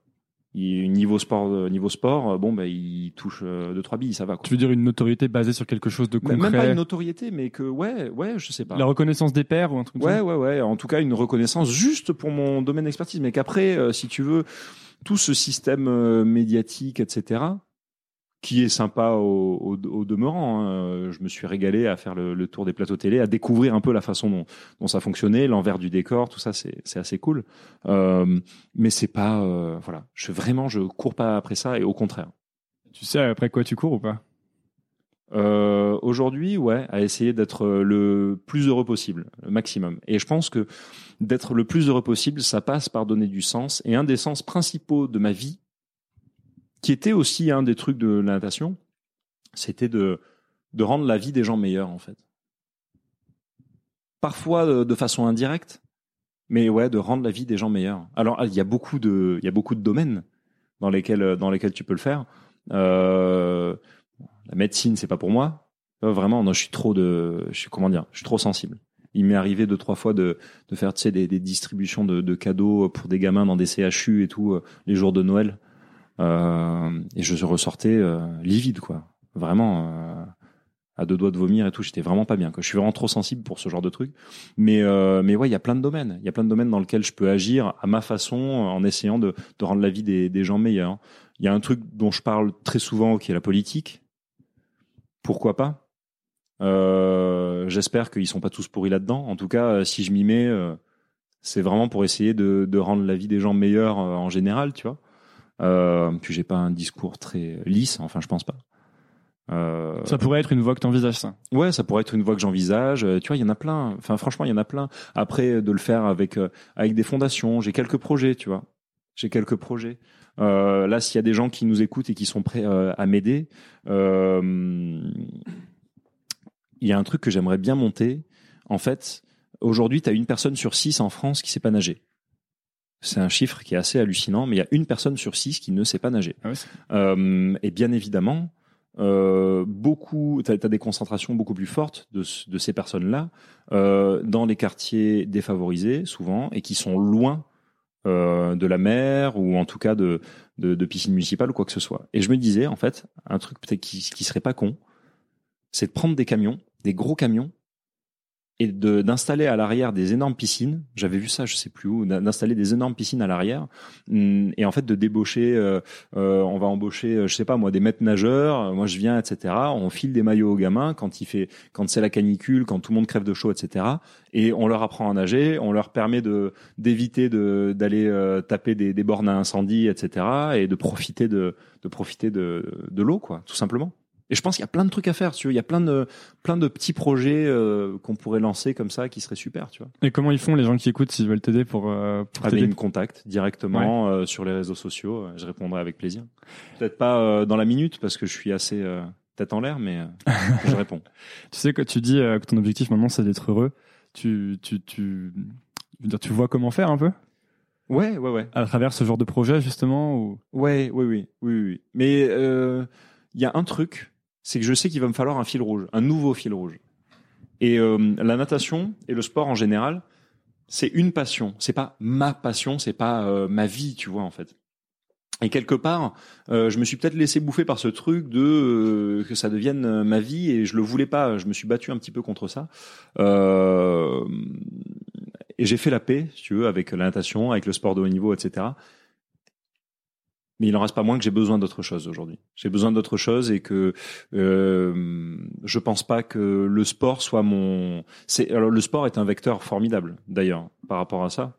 Je, je fais une association d'idées euh, en termes de de santé publique, d'éducation, d'inclusion sociale, etc. Je, je trouve qu'il y a vraiment beaucoup beaucoup de, de sujets à aborder par le sport. Ouais, d'autant que je trouve que le sport est assez mal traité. Euh, ouais, moi, j'ai toutes les expériences de sport que j'ai eues. Euh, je suis vraiment le pire sportif. Vraiment, genre, moi, je vais courir de temps en temps et pff, j'aime bien courir, mais plutôt pour le côté relaxant, quoi. Ouais. Et, euh, et j'ai que des souvenirs d'école ou de, de, de formation de PS, etc. où le sport, c'était c'était pas marrant, quoi. Ben, c'est la façon dont on le fait, en fait. C'est la façon dont. Alors là, il y, y, a beaucoup à faire. Hein. Tu, au niveau du, du sport et de l'éducation, il y a beaucoup à faire. Euh, je crois que c'est en Allemagne, si je dis pas de, de grosses bêtises, que euh, les collégiens ont sport tous les après-midi à partir de, allez, 3h30, 4h, bim, sport. C'est parti. Nous, on a EPS deux heures dans la semaine. Sur les deux heures, tu as 30 minutes où on va tous euh, marcher euh, jusqu'au stade ou jusqu'à Ouais. la piscine. Après, tu fais 30 minutes de sport et puis après, il faut re euh, 30 minutes, euh, 45 minutes, le temps que tout le monde se change. Puis après, il faut remarcher jusqu'au truc. Bah, C'est un bordel incroyable. Et souvent, en fait, les profs de PS, parce que c'est aussi compliqué de gérer euh, tout un tas de gamins euh, surexcités, sont pas forcément, euh, euh, comment dire, euh, très inclus dans le dans, dans, dans, dans, dans un certain projet. Alors que si on rapprochait beaucoup, je pense, de gens, de clubs, des gens formateurs de clubs, etc. Au lieu d'avoir un prof de PS, on allait dire bon bah alors euh, pendant un mois on va faire la natation avec un vrai euh, avec un mec qui a un truc de natation tu vois. Euh, le, mois d'après un prof d'athlé tu vois. Enfin je sais pas. Il y a, des trucs à faire. Plus de sport je pense déjà. Surtout dans une, une période où on est quand même un peu cerné par la malbouffe tu vois pour en pour en revenir à ce sujet là je pense que c'est pas un mal de faire bouger les gens plus que ça et euh, et puis ça apprend tellement de choses le sport c'est super important T'as appris quoi, toi? Sur moi, tout ce que je suis aujourd'hui. non, mais en termes d'abnégation, de quand je parlais d'œil du tigre, de, de sérieux, d'organisation, de voilà, de pff, dépassement de soi, tout simplement, parce que le sport c'est aussi ça. Et puis de jeu, de fraternité. J'ai hum, j'ai regardé, hein, euh, j'ai pas vu un seul euh, sommet euh, de l'ONU ou quoi que ce soit qui a pu réunir les deux Corées. tu vois, le seul truc qui a pu les réunir, c'était les JO, quoi. Voilà. Et depuis, d'ailleurs, ça a l'air d'aller beaucoup mieux. Mais le sport a ce pouvoir-là. Et le sport, faut pas le dénigrer, parce que le sport, c'est ça. Parce que le sport, c'est ça, vraiment. Est-ce que aussi ça t'a. Est-ce que tu dirais que ça t'a hum, fait considérer l'élément plaisir dans les choses que tu fais? Ou pas Par exemple, là, Bien si tu- sûr, Ouais. totalement. Et je me suis dit, le jour où je prends plus de plaisir, j'arrête. Parce que ça, c'est intéressant justement. T'as arrêté et je- on- dans ce que tu disais, j'avais l'impression justement qu'au bout d'un moment, tu t'étais dit, ok, là vraiment, c'est plus marrant, je prends plus de plaisir, du coup, j'arrête. Bah, si tu veux, euh, sur la dernière année, la- l'année d'avant, ça allait, mais sur la dernière année, euh, tu dis, bon, bah, t'es à quelques jours des Jeux Olympiques, tu te dis pas, bon, bah là, non, en fait, j'arrête. Hmm. C'est un peu compliqué. Donc, bien évidemment, j'allais j'allais Oui, jusqu'au oui. bout du processus, jusqu'au bout de l'échéance. Et après l'échange, je me suis dit, bon, bah, maintenant, ça y est, il est temps de passer à autre chose, tu vois. Mais là, par exemple, à, à, à Dauphine, quand t'as commencé, tu, tu prenais du plaisir. Ouais, complètement. Ouais. Je trouvais ça très enrichissant. Très, très enrichissant. C'est une, c'est une super université. Je me suis régalé. Vraiment régalé. En plus, c'était en petit, en petit groupe, tu sais, pour la plupart des, euh, c'était des petits TD, des trucs euh, intéressants. Puis j'étais avec des, avec des gamins qui fonctionnaient à 3000 à l'heure, quoi. Que- C'était, génial. Est-ce que pour les prochains trucs que tu vas essayer, là, tu m'as dit que t'allais bientôt essayer Ouais. autre chose, est-ce que tu l'abordes euh, comme, comme un sportif de haut niveau? C'est-à-dire, tu te donnes une longue période d'entraînement un peu pour. Ah, ça dépend quoi? Tu, tu fais référence à quoi quand tu dis ça? Est-ce que tu m'as dit que t'allais faire ensuite là euh, Ah, euh, peut-être euh, partir euh, en Chine et tout? Ouais, voilà, apprendre le mandarin. Est-ce que tu vas apprendre le mandarin, genre euh, avec un objectif, comme si c'était un peu, t'avais les JO dans un an, quoi. et, euh, Ouais, ah oui, oui, oui, complètement. Complètement. Je peux pas le faire. J'ai du mal. C'est vrai que et c'est difficile, hein, parce que la vie, elle est pas euh, comme ça pour l'instant. Enfin, en tout cas, la mienne, elle a, elle a changé maintenant. Mais c'est vrai que c'est difficile. J'ai j'ai besoin d'un certain cadre aussi. J'ai besoin d'un certain cadre, de certaines contraintes pour être performant, etc. Et alors, j'ai ce, ce truc un peu paradoxal qui est de j'ai besoin du cadre, mais en même temps, euh, j'ai tellement été dans un cadre pendant des années que c'est sympa de s'en affranchir un peu aussi. Donc c'est vrai qu'un truc un peu équilibré entre les deux, on va dire, euh, un projet un peu équilibré, c'est sympa. Mais mais je sens que je sens que j'ai beaucoup de choses à, à donner en tout cas, et enfin j'ai hâte de me mettre à des projets plus euh, plus intéressants encore et, et voilà plus concrets. T'es enthousiaste là pour le, Ouais. ce qui vient Ouais ouais. Attends, la vie est belle. Hein. Ouais. La vie est belle. Regarde, il fait beau, on est à Paris, on est dans la plus belle ville du monde. Ah ouais, je suis C'est complètement un truc d'accord. de dingue. C'est un truc de dingue. Non, mais on vit des trucs de fou. Et c'est vrai que j'en discutais avec euh, avec un ami euh, il y a quelques jours. Je crois que quand on a vécu des expériences comme ça, c'est bah, ce qu'on disait au début, c'est difficile de, de retourner dans un truc un peu routinier. Et j'ai envie de, de plein d'expériences, quoi. Et peut-être qu'avant de me remettre dans un truc plus, dans un, un domaine un peu plus, euh, un peu plus plan-plan, euh, j'ai besoin de faire plein d'expériences. Plein d'expériences de jeunes. Alors peut-être que je- j'en suis pas au point où j'ai pas eu de jeunesse, tu vois, comme beaucoup de sportifs, euh, parce que j'en ai quand même bien profité. Ah ouais? Ouais. T'as ouais, fait, ouais. t'as fait la fête, t'as- Oh, pas autant que la plupart des jeunes, mais oui, je l'ai fait, je l'ai fait quand même. C'est vrai que ben voilà, euh, quand euh, quand les jeunes te disent ah ouais, on est allé à la boîte euh, de Nîmes ou de Nice ou de Paris ou de machin, ben moi c'était ah bah oui, ben en fin de compétition, on est allé voilà dans un rooftop à Shanghai, voilà. Donc c'est vrai que quand tu partages ton truc, t'as un peu l'impression d'être un gros con, tu sais un peu hautain, tu vois, en mode bah ouais, mais écoute à ce moment-là, moi j'étais à, à Tokyo, j'étais à New York, j'étais à machin. Mais on a une vie qui est différente. Il y a un mec que j'écoutais il y a pas longtemps, super intéressant, DJ Snake euh, qui racontait que euh, tu l'écoutais bah, où Il avait des, ah, je sais plus quelle interview. Franchement, je sais plus. Bref, mais c'était, euh, je regarde des trucs sur internet, enfin, comme tout jeune qui se respecte. Euh, et en fait, il racontait un truc. Il disait que, si tu veux, lui, il avait une vie où on lui avait enlevé l'épine du pied de se dire bon ben qu'est-ce que je vais avoir à bouffer ce soir, tu vois, dans l'assiette, parce qu'il avait suffisamment d'argent pour venir, mais que si tu veux, son mode de vie était pas, euh, c'était pas un truc rêvé ou en tout cas rêvé par les gens qui ne l'ont pas, qui ne le vivent pas. Et en fait, je me sentais un peu dans le même euh, dans le même délire, si tu veux. Euh, quand je l'écoutais, je me disais, bah oui, c'est une vie que je que j'échangerais pour rien au monde parce que je l'adore, mais elle est différente et elle est pleine de contraintes.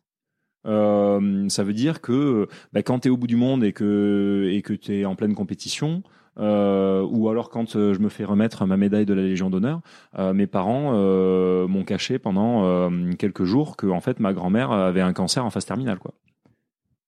Voilà, parce que il faut pas. Alors voilà, tu rates des événements, tu rates l'anniversaire de ton frère, de tes parents, tu, tu rates des moments de vie en fait.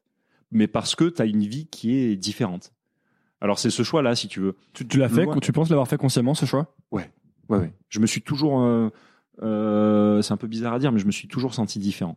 Je me suis toujours senti différent et je me suis toujours dit que j'allais avoir une vie différente. Toujours, depuis toujours, depuis tout gamin. Et, euh, c'est pour ça que j'en suis content. Tu vois, sans jouer le truc Calimero en mode ah maintenant c'est dur, etc. Non, je, trouve ça génial, génial. Avec tout le, tu vois, avec, tout le barda, avec toute la hotte du Père Noël, tu vois, les, les pots de banane, euh, le charbon dans la chaussette, euh, les trucs comme ça, tu vois. Il euh, n'y a pas que des cadeaux, mais euh, je me régale. C'est génial comme vie. C'est génial. Eh ben, merci beaucoup, Yannick Agnel. merci à toi. D'être venu sur Nouvelle École. C'était un plaisir. Mais énorme plaisir. Du coup, bah, les gens qui veulent t'aider ou qui veulent te suivre, on les envoie sur euh, tes réseaux sociaux, c'est ça? Ouais, complètement, complètement. Bon, n'hésitez pas. Alors, moi, j'ai une page Facebook euh, qui est un peu inactive, mais je suis quand même les messages. Twitter, Instagram. donc voilà, n'hésitez pas à m'envoyer des messages ou euh, si vous avez envie de vous faire une, une bonne bouffe euh, à Paris, ou alors si vous êtes euh, en Chine et que vous nous écoutez de, depuis la Chine, depuis Taïwan ou Singapour ou quoi que ce soit, et que vous avez envie de me voir dans les mois à venir. et de t'aider peut-être à apprendre. Oui, pourquoi pas. Et pourquoi pas Si j'ai besoin d'un partenaire de langue. Tu vas y aller quand? Ah, bonne question. Peut-être à partir de septembre, j'aimerais bien. Bon, là, je te dis ça, là, c'est tout nouveau. Hein. Mais comme je suis un peu girouette en ce moment, tu sais, euh, tu, te cherches un peu, voilà. euh, bah, écoute, c'est le bon moment, quoi. C'est le bon moment. Bah, merci en beaucoup. tout cas, merci à toi. Merci beaucoup d'avoir écouté. Si ça vous a plu, c'est maintenant que vous pouvez m'aider. Et je vais vous dire comment. Premièrement, abonnez-vous à Nouvelle École sur votre application de podcast c'est hyper facile. Et si vous êtes sur Apple Podcast ou iTunes, vous pouvez laisser un avis, 5 étoiles de préférence, ça m'aide beaucoup à bien référencer le podcast et à le faire découvrir à d'autres personnes. Si vous voulez me suivre sur les réseaux sociaux, c'est sur Instagram que je poste et que je suis. C'est donc underscore nouvelle école. Underscore, c'est le tiret du bas. Si vous voulez recevoir trois recommandations de ma part chaque vendredi par email, il vous suffit de laisser votre email sur le site nouvelleécole.org. N'importe quel champ d'email sur le site vous donnera accès à cette newsletter où chaque semaine je partage trois choses qui m'ont plu. Ça peut être des livres, des applications que j'utilise, des films ou des documentaires que j'ai vus. Enfin, dernière chose, si vous voulez me soutenir financièrement, c'est possible. Vous pouvez le faire via Patreon. C'est à patreon.com slash nouvelle école podcast et les dons commencent à 2 euros à peine. Et après, libre à vous de donner ce que vous voulez. Tous ces liens sont dans la description de l'épisode. Voilà, j'ai fini. Merci beaucoup et à la semaine prochaine. Nouvelle ça à l'ancienne.